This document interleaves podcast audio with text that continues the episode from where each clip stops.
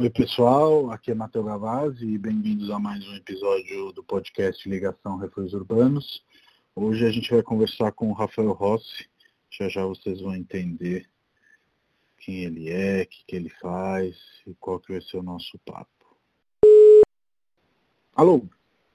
Matheus, bom dia. Agora sim, bom dia, tudo bom? Perfeito, tudo bem.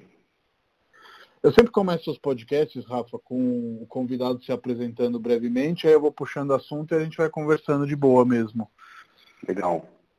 Bom, bom dia, Matheus. Meu nome é Rafael Rossi, eu sou diretor da UMA Desenvolvimento Imobiliário, que é uma incorporadora especializada em, em projetos com boa arquitetura e uma boa relação com a vizinhança. Né? A gente julga, julga que fazer prédios é, que tenham boa relação com a vizinhança é algo fundamental né, para o desenvolvimento da cidade, para uma, uma vida mais agradável, porque a, a cidade acontece no nível da rua, né? Uhum. Então, então, assim, é importante que o prédio tenha, seja generoso com o entorno, né? Com certeza. de, desde é, um, um bom jardim aberto para a rua, algum tipo de vida acontecendo no térreo, pode ser um comércio, pode ser um cafezinho, né? É, a gente tenta não colocar muro nos prédios, né?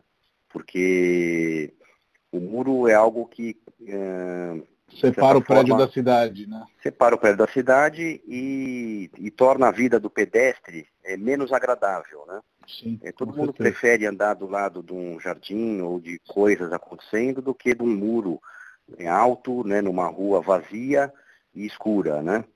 Então a gente sempre tem essa preocupação de eh, desenvolver empreendimentos imobiliários eh, com essa boa relação com o entorno, né? E, e também sempre trabalhar com arquitetos que têm uma, uma visão diferente, uma proposta diferente, né? Eh, fazendo algo que seja, que fuja do óbvio. Sim, boa. Né? E, e, Rafa, conversando um pouco de você, você é filho de uma família de construtores, né? Mas você estudou business, né, administração e depois fez um MBA na, na FGV. Como que foi Isso. o percurso até depois se tornar incorporador? Era realmente um negócio de família, foi intuitivo ou você custou para chegar nesse, nessa profissão, nesse momento seu profissional? O, o meu pai está meu pai está no ramo né, de incorporação imobiliária há mais de 50 anos. Né? Sim.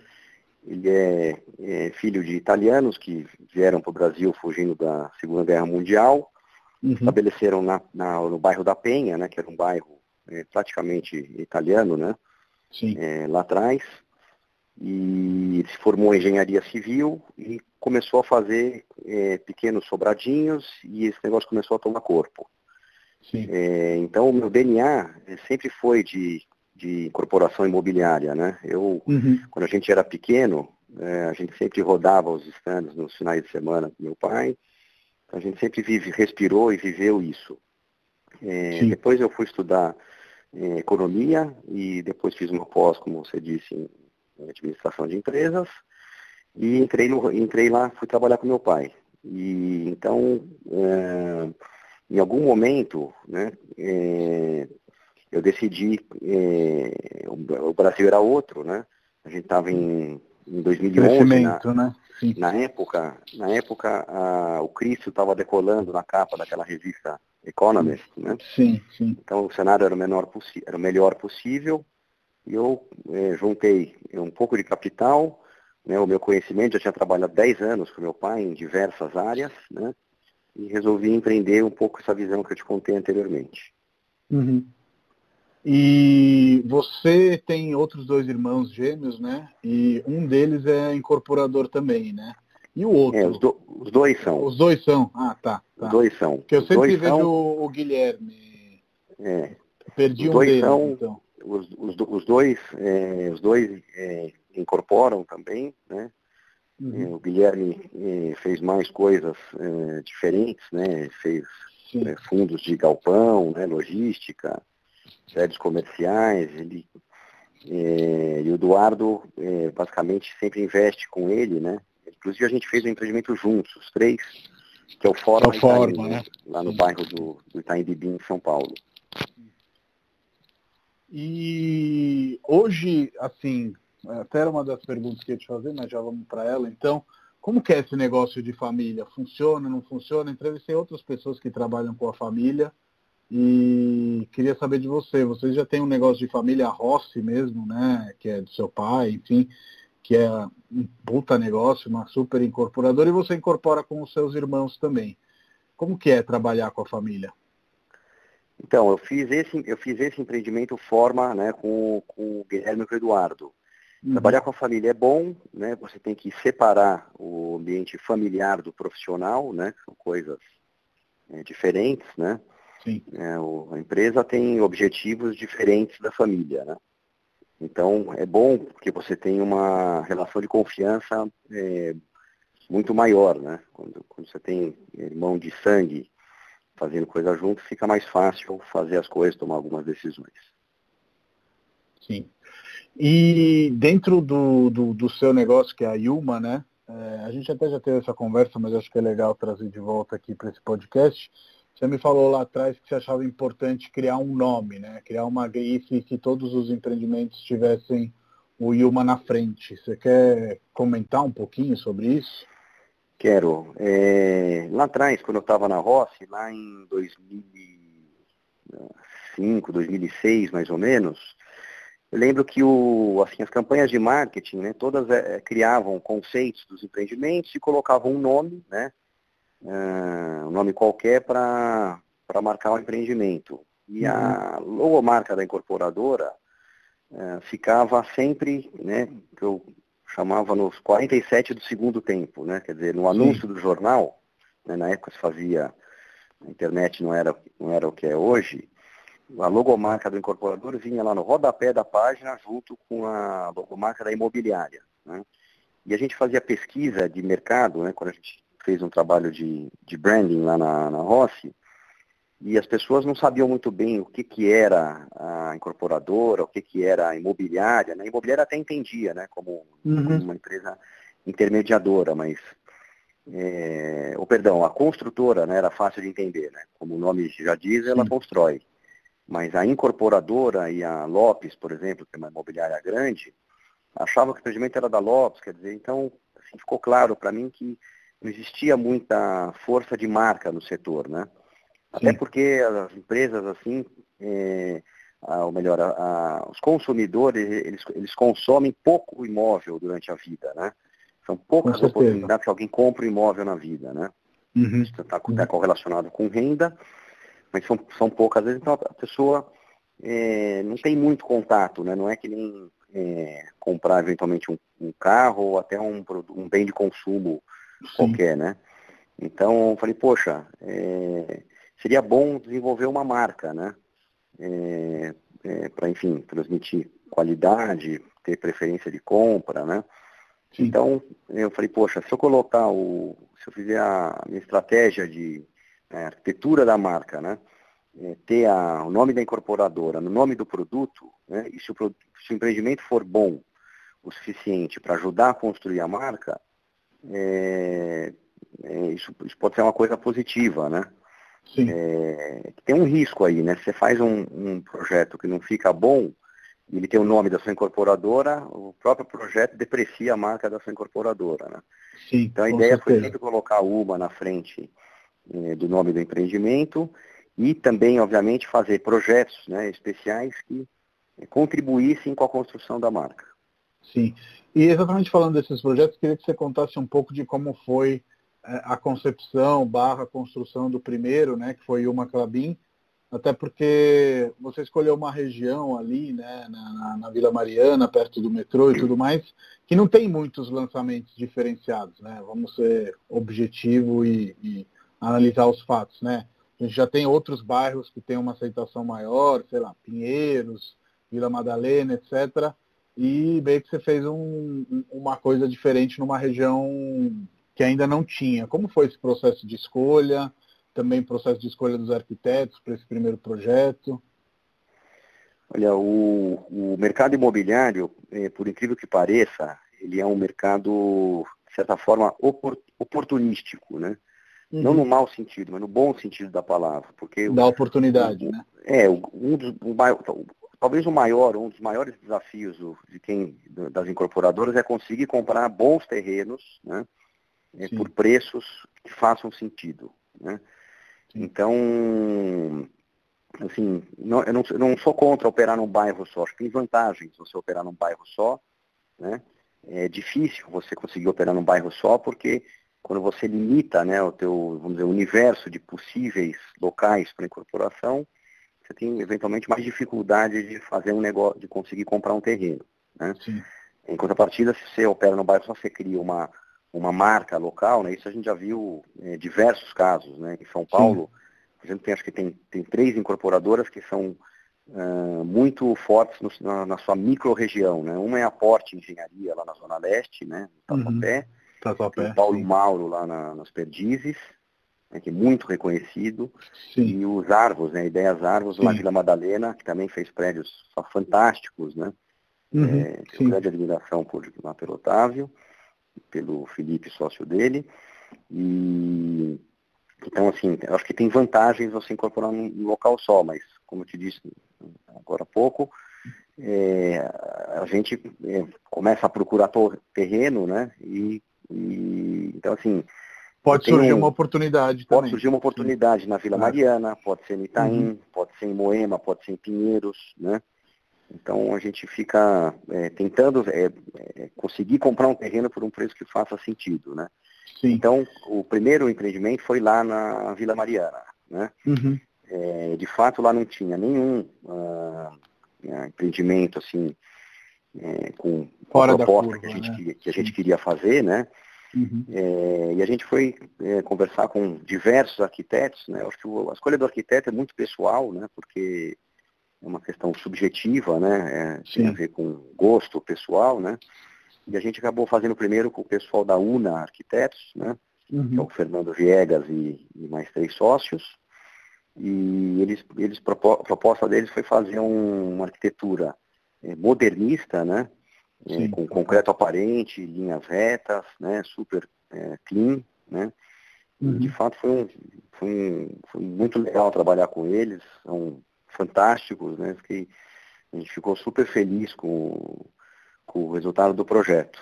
É, e tem, agora tem outra coisa também que eu queria falar, que é o desafio de fazer projetos né, com uma arquitetura diferente ou, e não padronizada, né, que não use as soluções é, praticadas por, pela maioria Quase do mercado, todos, é né? toda, toda vez que você foge do padrão, você tem uma tendência a, a gastar mais na obra.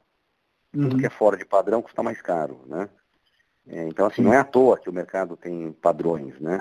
Não só arquitetônico, mas também de soluções, né? De é, é acabamentos ou até é, que, que impactem também na arquitetura do prédio.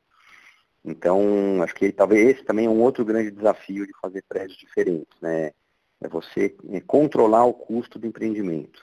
Fazer quadrar então, as contas, né? Porque de, de é. toda forma, você comprar uma janela padronizada, que é aquela que está sendo produzida industrialmente, é uma coisa. Você mandar fazer janelas sob medidas, como eu sei que tem no, no Yuma Clabin, inclusive super janelas, é outra, né? Não tem muito é. como como comparar, ao mesmo tempo que outro dia eu estava conversando com um incorporador de Santa Catarina, que chama Rafael também, que é da MKS, não sei se você conhece, mas é uma incorporadora bem Sim. bacana que faz prédios legais, e ele estava compartilhando comigo que é, realmente tem que ser feita essa matemática, mas às vezes você deixa de gastar no lugar, porque você usa como tem no Yuma Clabin um concreto armado e você não tem que revestir o prédio, e isso faz com que outras coisas possam ser feitas. Então, tem também essa questão do, do, do, pensamento estratégico, que, que acho que tem a ver com essa oportunidade também que você nomeou do terreno, né?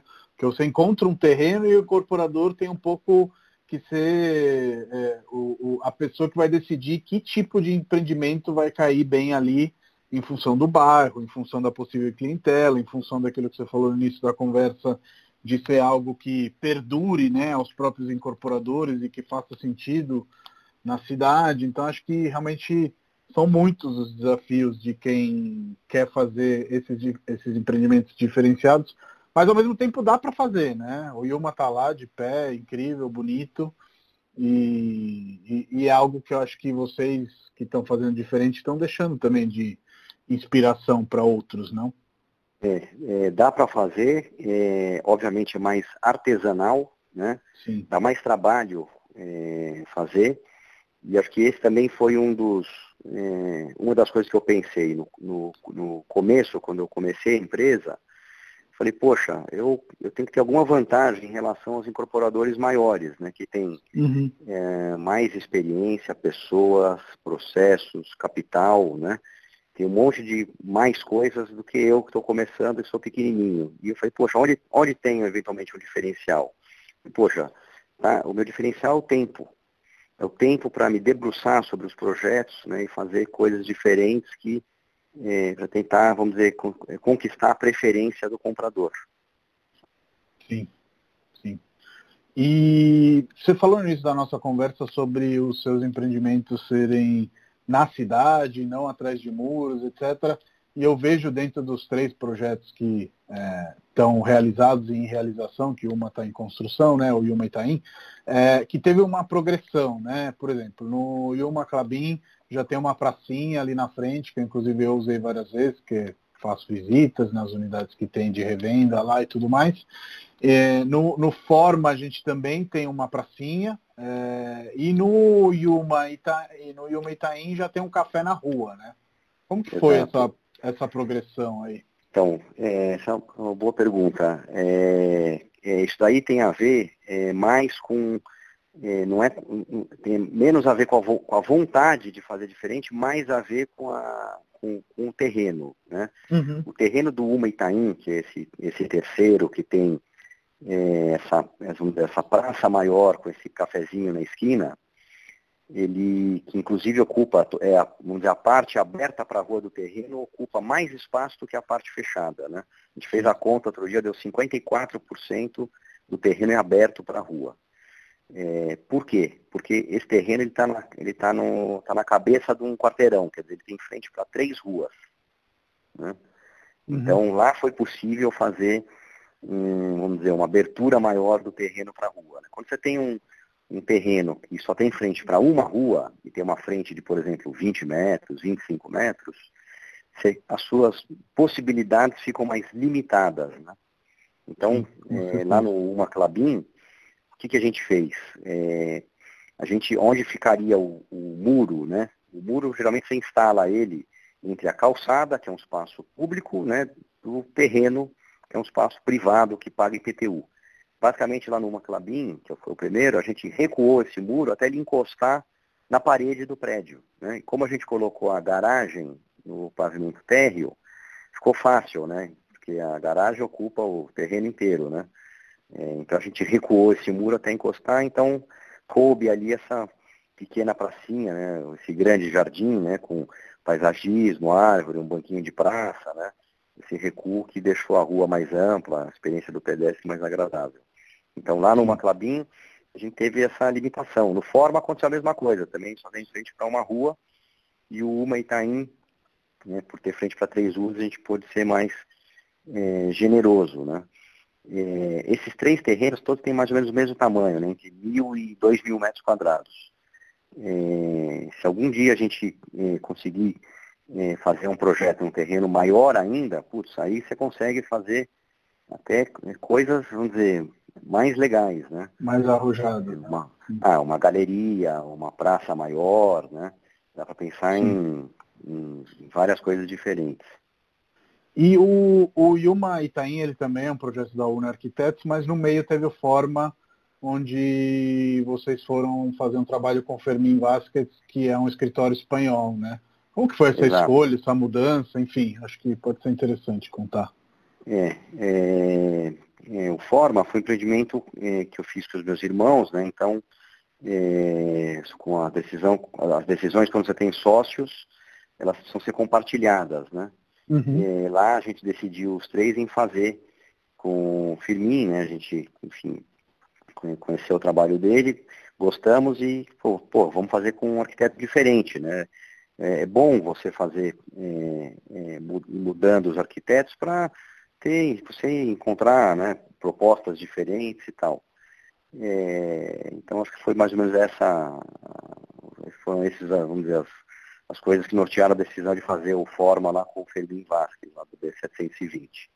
E como no vocês chegaram nele? Vocês já conheciam ele? Ou... É, foi o meu irmão que chegou, Eduardo.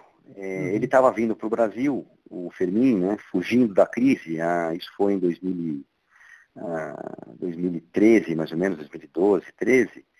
É, naquela época, é, quem estava em crise, né, lá por volta de 2011, era, os, era, era a Europa, né?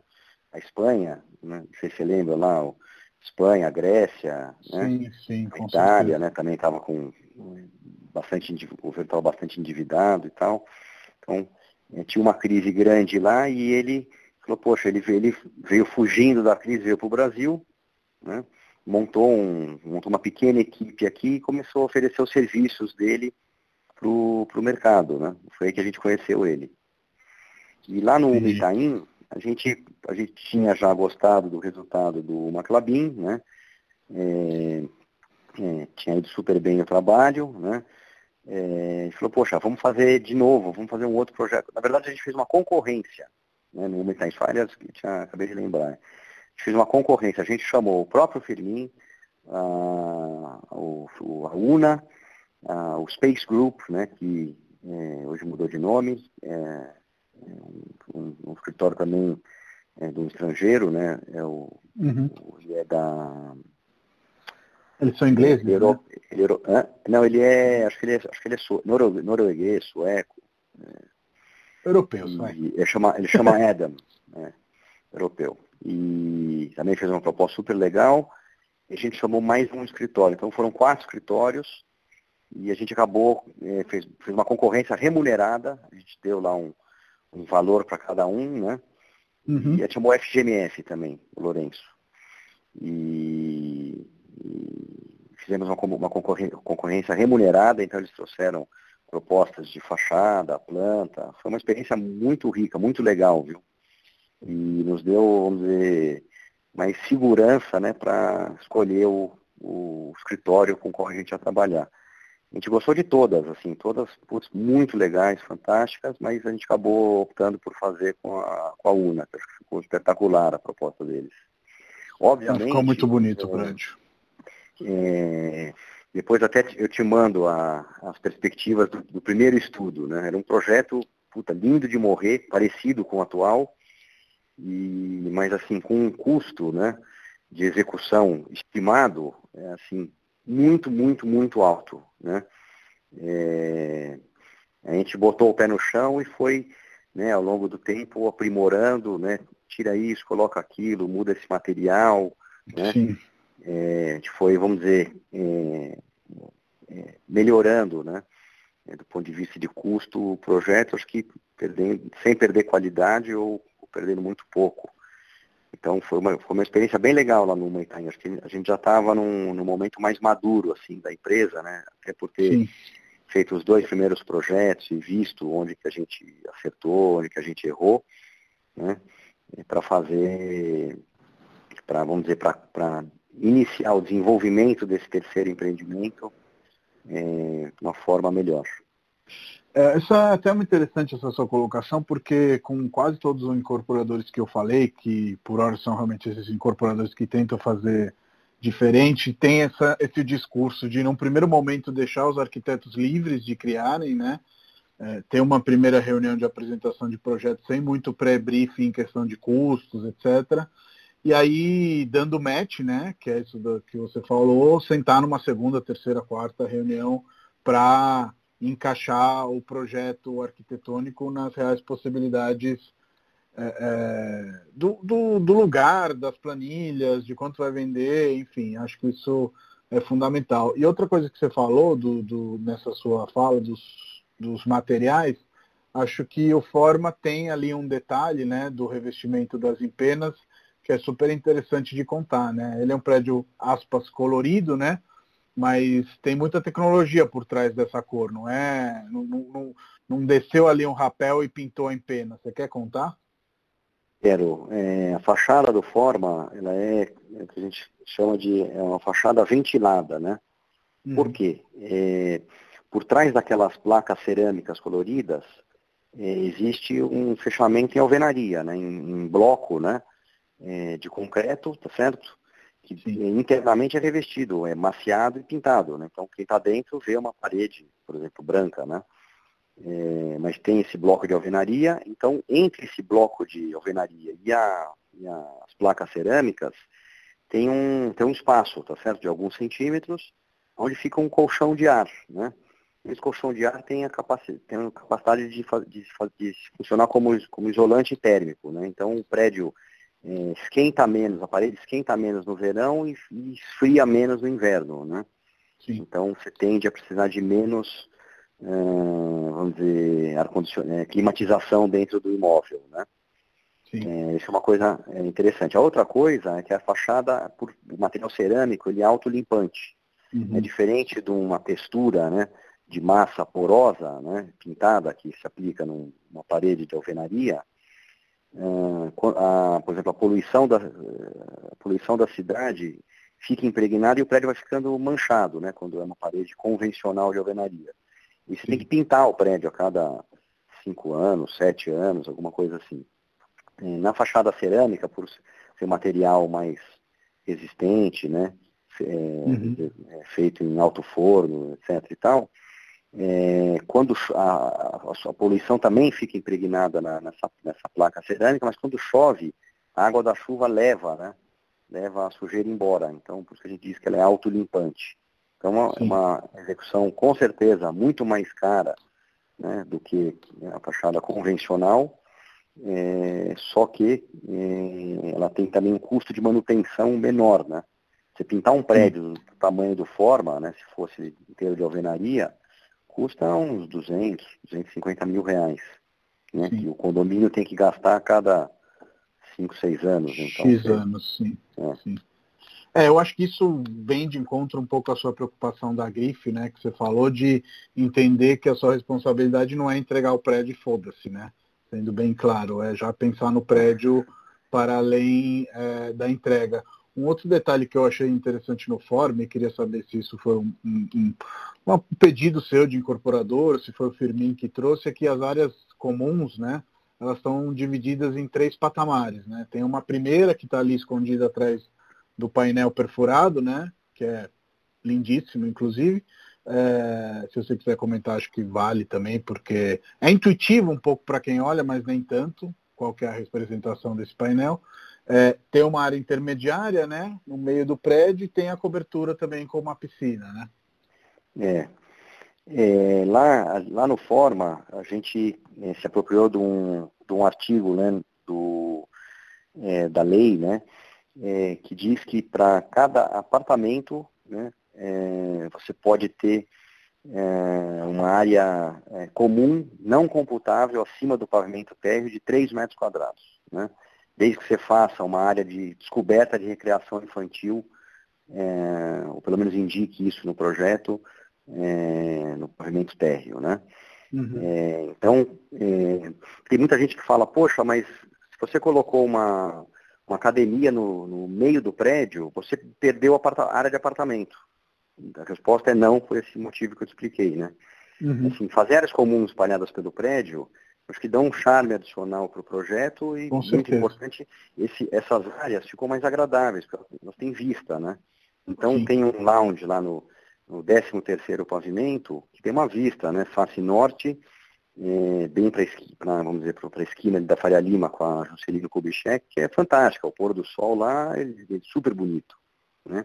Lá em cima, na piscina, a gente fez lá no vigésimo 25 uh, pavimento tem esse rooftop, né, um solário com uma piscina, também com uma vista espetacular, né, porque o quarteirão lá do Forma é, praticamente não tem prédio, né, tem o Forma e mais um, né, porque tem muita vila ali em volta. Então Sim. uma vista super ampla, tá? então acho que isso contribui é, com a qualidade do projeto, né, acho que essa é um pouco da ideia de não é simplesmente separar as áreas porque é legal de ter separadas, não, é, é subir elas para você ter visto. Se pudesse fazer mais áreas comuns lá em cima, eu faria, né, por exemplo. Uhum. Né? Sim. É, então, o raciocínio, o raciocínio, foi mais ou menos esse. Ah, o salão de festas que tem embaixo, lá no, no segundo andar do prédio, ele fica de fato atrás dessa, dessa, dessa placa, né? Uhum. Uma placa super bonita que eu acho que é o grande é, chamariz da, do, do, da rua, do, térreo, do prédio, né? À noite ele fica todo iluminado, iluminado. Chapa metálica, né? Perfurada que é, constrói um desenho orgânico, né? Parece uma vegetação, uma copa de ar, uhum. muito bonito, Sim. né? Sim. É, eu visitei a obra com o Stefan, que era um dos engenheiros civis responsáveis, e, e esse detalhe, antes mesmo dele estar iluminado, já me, me cativava muito, porque ele segue um pouco o desenho depois dos pilares, né? Então realmente parece que o prédio cria essas árvores no desenho da chapa, é muito muito bacana. E uma curiosidade minha que eu não vou deixar fugir nessa oportunidade, sobrou uma tripinha ali, né? Onde vocês fizeram uma outra parte de, de, de atividades de, de lazer, né? Piscina e outras coisas. Qual é a história dessa tripinha no, no, no terreno? É um, essa tripinha é uma espécie de um dente, né? É, uhum. é, acho que quem está ouvindo aqui não está eventualmente vendo a implantação do terreno, né? O terreno é um, vamos dizer, um, é um retângulo, né? E, e, tem dois lotes, né? Que a gente não conseguiu comprar, então ficou um dentezinho lá num, num dos cantos do terreno. É, é, basicamente é porque o, o, o terreno do Forma é, foram, foram 10, 10 lotes, 10 terrenos que a gente comprou e transformou em um, né? Uhum, é, esses dois a gente não conseguiu comprar por questões é, de, de, de, Atividades comerciais, né? Não, Sim. de preço e, e porque eu também tinha um dos proprietários tinha uma, tinha uma dívida muito grande, né? não, não, tinha, uma, tinha um risco de comprar e ter a venda anulada por um juiz, enfim, a gente acabou não, não conseguindo comprar, né? Foi uma uhum. pena porque o projeto, se tivesse ficado um retângulo de fato, a gente teria né, é, um prédio maior. Podia ter feito uma, uma, uma, entrada maior, ia ficar um negócio uhum. mais interessante. Mas onde a gente perdeu mesmo lá no fórum foi de não ter conseguido comprar as duas esquinas do lado de lá do quarteirão.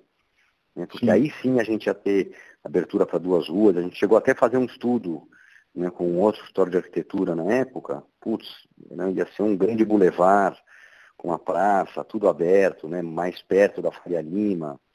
Ia ficar um negócio fabuloso, assim, mas a gente não conseguiu comprar. O dono lá das esquinas não quiseram vender. Aí foi uma questão de preço mesmo, né? Sim, tá sim. Faz parte, né? Faz parte. e eu sei que é um péssimo momento para fazer essa pergunta, mas quais são os projetos para o futuro da Yuma? É, no momento, é, como eu te disse, né, a gente está é, tá, negociando diversas áreas, mas a gente não tem é, nenhuma área é, nova comprada, né? Uhum. É, basicamente porque a gente está com bastante dificuldade de encontrar terrenos com preços que façam sentido, né? Sim. com a retomada do, dizer, do mercado imobiliário, né, da economia, né? Pós 2018 mais ou menos, né? Queda da taxa de juros, o mercado imobiliário voltou com tudo, né? Os preços Sim. subiram, né? E obviamente os donos de terreno que, né, é, estão vender, atentos. estão atentos, né? E sofreram por todo esse tempo, logicamente eles né, também querem vender o terreno por preços maiores, né? Então é, tá, tá, tá, bem, infelizmente, tá bem difícil de, de, de, conseguir colocar novos negócios de pé, mas a gente está Estamos, estamos, estamos trabalhando. É, eu acho que é o que você falou esse... no início, é. né, das oportunidades, elas vão aparecendo também, né? Vão aparecendo, é. Você ia falar, te cortei, desculpa. É, a, a gente acabou de lançar, a gente está agora em, em, abril né, de 2020, a gente lançou faz pouco, seis, sete meses, né, em setembro de 19, a gente né? lançou o Mitaim, né, então está uhum, com bastante coisa para fazer lá, né? Já, já, com já certeza. Estamos, tocando a obra, enfim. O projeto foi um sucesso. A gente já está com 85% vendido das unidades. É, o projeto é muito bonito mesmo. Eu recomendo a quem está nos ouvindo e eventualmente não conhece de, de dar uma olhada, porque a volumetria ficou bem interessante, né? Tem vários apartamentos duplex, esses brises também, onde vocês trouxeram de novo a tecnologia, como aconteceu no Forma, né? Que eles parecem de madeira, mas eles não são de madeira. E aí, de novo, a razão da manutenção, mas também a razão do, do uso diário, né? eu visitei o decorado e você ter um painel de, de, de, madeira tão alto como, como seria no Form 10, seria difícil mover ele, né? E, e, e, do material com, com o qual vocês fizeram, ele tem uma mobilidade muito fácil, né? Até uma criança conseguiria mudar ele de é, lugar. Ele, ele, tem que ser, ele tem que ser leve, né, para você conseguir é, mover ele, né? Nos, os duplex tem esse, esse painel que tem é direito duplo, né? Uhum. É, e, e, você tem que pensar na manutenção também. Na né? madeira, fatalmente você vai ter que descer lá com um equipamento de segurança, com uma cadeirinha para dar manutenção nela, né, né para pintar, etc. Né, com, alguma, com alguma frequência. Né. Sim, é, lá, especificamente nesse Brise, está dando um super trabalho né, de, de fazer o, o projeto, né, desenvolver, porque não, não tem um vendedor de Brise do jeito que a gente quer, já que Sim. vende essa solução pronta, né? A gente está tendo que desenvolver ela, né? Então, fazer projeto, estudo né, de resistência, é, tem uma, você tem que pensar né, que algum dia vai ter uma ventania de 100 km por hora e os bris não podem cair, né? Eles são móveis. Sim, claro. Então, tem, isso aí tem que ser projetado para aguentar a pior tempestade possível, né? Sim. Então, vai, inclusive vai ter, vai ter uma, vamos dizer, um cabinho de segurança que se ele se soltar do trilho ele fica pendurado, enfim. Está é, tudo sendo é, pensado e isso obviamente leva tempo. Né? Com certeza. Um, uma coisa que, que eu conversei com o Rafa também da MKS, que eu acho que vocês têm esse mesmo cuidado, é o design é, das áreas comuns. É, inclusive no Yuma Itaim, eu acho que você foi bastante ousado em pensar também uma horta comunitária. Você quer falar um pouco disso? Tipo, você entra Quero. numa garagem do Wilma Clabin e ela é uma garagem fora do padrão, né? É, a mesma coisa vejo que vai ser feita no Yuma Itaim e, e, e tem esse cuidado com as áreas comuns que normalmente é, tem, mas não tanto assim como vocês fazem, né? É, é, sim, assim eu, acho, eu, assim, eu acho que tem coisas que dão, ajudam a dar o padrão no prédio, né?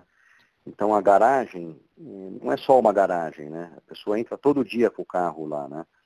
Então é, fazer algum tipo de comunicação visual, né? Com cores na garagem, acho que é, é, ajuda a criar essa percepção de que o teu prédio, o seu projeto é diferente, né? Uhum. Lá numa clabinha a gente fez aquelas, aquelas formas geométricas laranjas, né? E deixou completo aparente os pilares, com uma iluminação com os spots, né? Acho que ficou super agradável. Super. Lá numa Itaim, é com o mesmo artista plástico que fez o projeto, né? Lá a gente vai usar tons de azul. É o João Nietzsche é, de novo? É o Nietzsche, é. Ah, o legal. Nietzsche. Então acho que a garagem já tem essa importância, né? E, uhum. e todas as outras áreas comuns também ajudam né, a dar o padrão, né? Às vezes pode ser, por exemplo, o, o modelo da esteira que você coloca na academia, né? Lá no Forma, a gente colocou a melhor marca que tem, tem televisão na esteira, com Netflix funcionando. Então, pô, eu quero que a pessoa entre e fale, nossa, que legal, posso assistir um seriado na, na esteira, na televisão da esteira da academia do meu prédio. Sim. Faz parte do show, né? Ou com o lobby de entrada, né?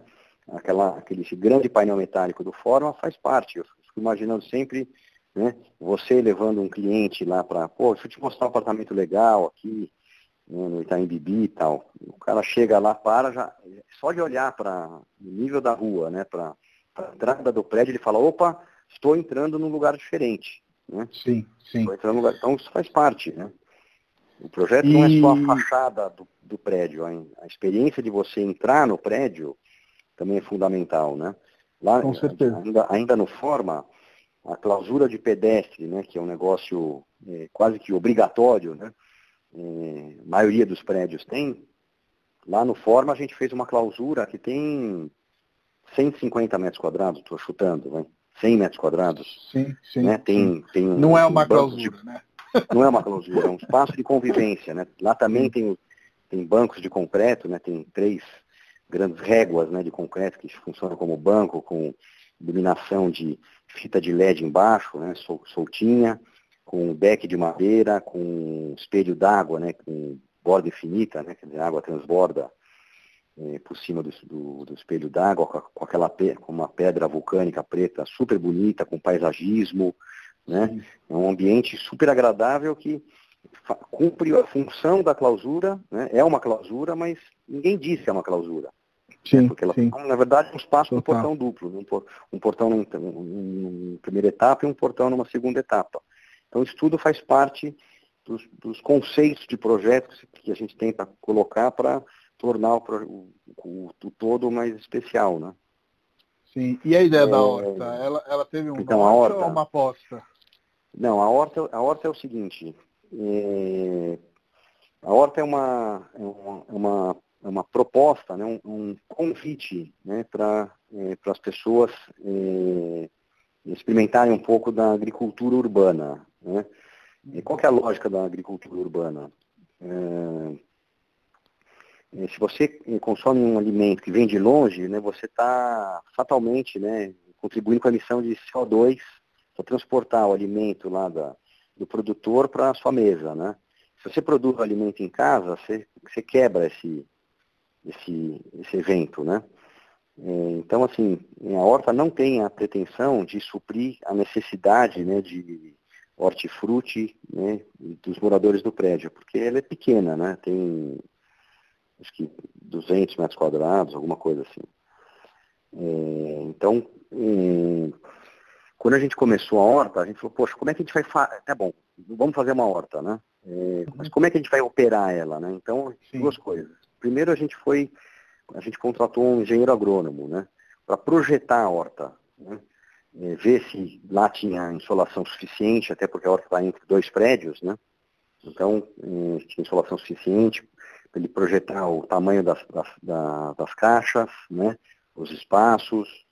É, ele falou, ok, dá para fazer e você pode, recomendo que você plante isso, isso, isso, aquilo. Basicamente eram é, folhagens de ciclo curto e, e temperos, né.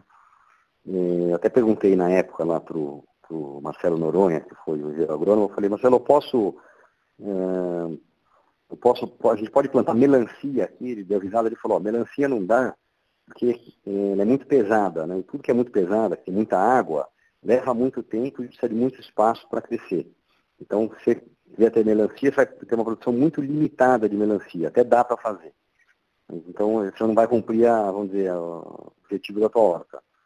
É, então, é, então, a gente, então a gente foi adiante com essa ideia né, de folhagem de ciclo curto e temperos. E depois a gente foi conversar com as administradoras de condomínio para entender como é que a gente deveria operar a horta, né? Porque, porque assim, por incrível que pareça. Como assim, entregar os alimentos.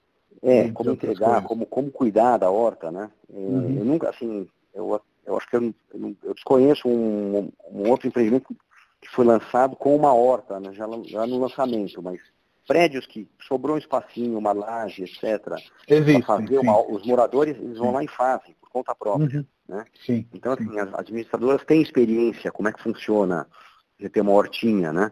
Por menor que seja num prédio. Então, sim. foi criando e conceituando. A gente entendeu que, é, sim, tem que ter uma pessoa responsável né, por cuidar da horta, né? É, que no fundo vai ser a mesma pessoa que vai cuidar de todas as, as outras em áreas verdes do prédio, né, que até porque na praça tem muita área verde, né? Então vai ter que ter uma pessoa para cuidar de tudo isso, para adubar, regar, fazer a colheita né, e, e, distribuir isso. Vai ter um local para retirada e aí vai ter um sistema de, provavelmente vai ser um grupo de WhatsApp, né? Com os moradores para fazer o rateio, né? Quem tiver interessado, né? Toda semana vai ter, vai ter uma produção Sim. e vai, vai dividir a colheita em, em pessoas interessadas. Muito bom. É, realmente desconheço também empreendimentos que tenham partido do zero com a horta, mas conheço prédios onde realmente sobrou espacinho, como você falou, e o pessoal foi lá e, e fez uma horta. Rafa, antes da gente concluir nosso telefonema, eu sempre pergunto, como finalização, qual conselho você daria para um jovem incorporador? acho que na conversa já ficou claro que o incorporador é essa figura que realmente pega os terrenos, vários, 12, como no caso do, do, do Forma, e transforma em um, né? Ele incorpora os terrenos para depois fazer um prédio, mas nem sempre ele é o construtor, enfim, às vezes as pessoas também, como você falou, confundem a imobiliária com a construtora, com a incorporadora, enfim. É, mas acho que ficou claro qual é a figura do incorporador e qual conselho você daria para alguém que está começando aí na área. É, meu, meu conselho é o seguinte, é, a incorporação imobiliária né, é uma atividade capital intensiva de longo prazo. Né? É, e fazer isso num país né, é, volátil como o Brasil é algo altamente desafiador, né? porque é, o Brasil, o PIB é, sobe, desce, né? a taxa de juro uma hora está 14%, uhum. agora está 3,75% ao ano, amanhã pode estar tá 9%. Né? É, então, assim, a incorporação imobiliária é, é, é, é mercado imobiliário, né, real estate, mas Sim. acima de tudo ela é, um, ela é engenharia financeira. Né? Então, é, acho que esse é o, o grande desafio. O incorporador é, ele tem que ter é muito bem equacionado né, a, a, o funding dele, né, de onde vem os recursos para comprar o terreno, para fazer a obra, né, isso, isso tudo precisa ser muito bem pensado, né, porque as, as coisas mudam muito rápido no Brasil. Né, é, então, com certeza, engenharia financeira é algo que o incorporador é, tem que ter. Acho que isso é até mais importante, né, ou tão importante quanto é, você é, fazer uma obra dentro do custo, né, o, o, produto certo, né. Então, esse, é o, esse, é o, esse acho que é o principal desafio. É, o, em quase todas as conversas que eu tenho com, com incorporadores, realmente aparece essa questão de que não é uma brincadeira, né? Se você quiser brincar de incorporador, a possibilidade de você sair é, é, com uma mão na frente e outra atrás e é, é, grande, assim. Então, acho que inclusive você teve a sua experiência pessoal dentro de uma incorporadora antes de incorporar, enfim, essas coisas também acabam sendo importantes, né? Sim, sem dúvida. Rafa, muito obrigado pelo nosso papo. É, quando publicar, eu te, te aviso e tomara que a gente possa se ver em breve aí, que você continue fazendo prédios bacanas com a Yuma. Legal, parabéns pela iniciativa, adorei eh, conversar com você, contar um pouquinho da história. E a gente vai, vai se falando. E obrigado pela oportunidade. Imagina, um grande abraço aí. Um abraço. Tchau, tchau. Tchau.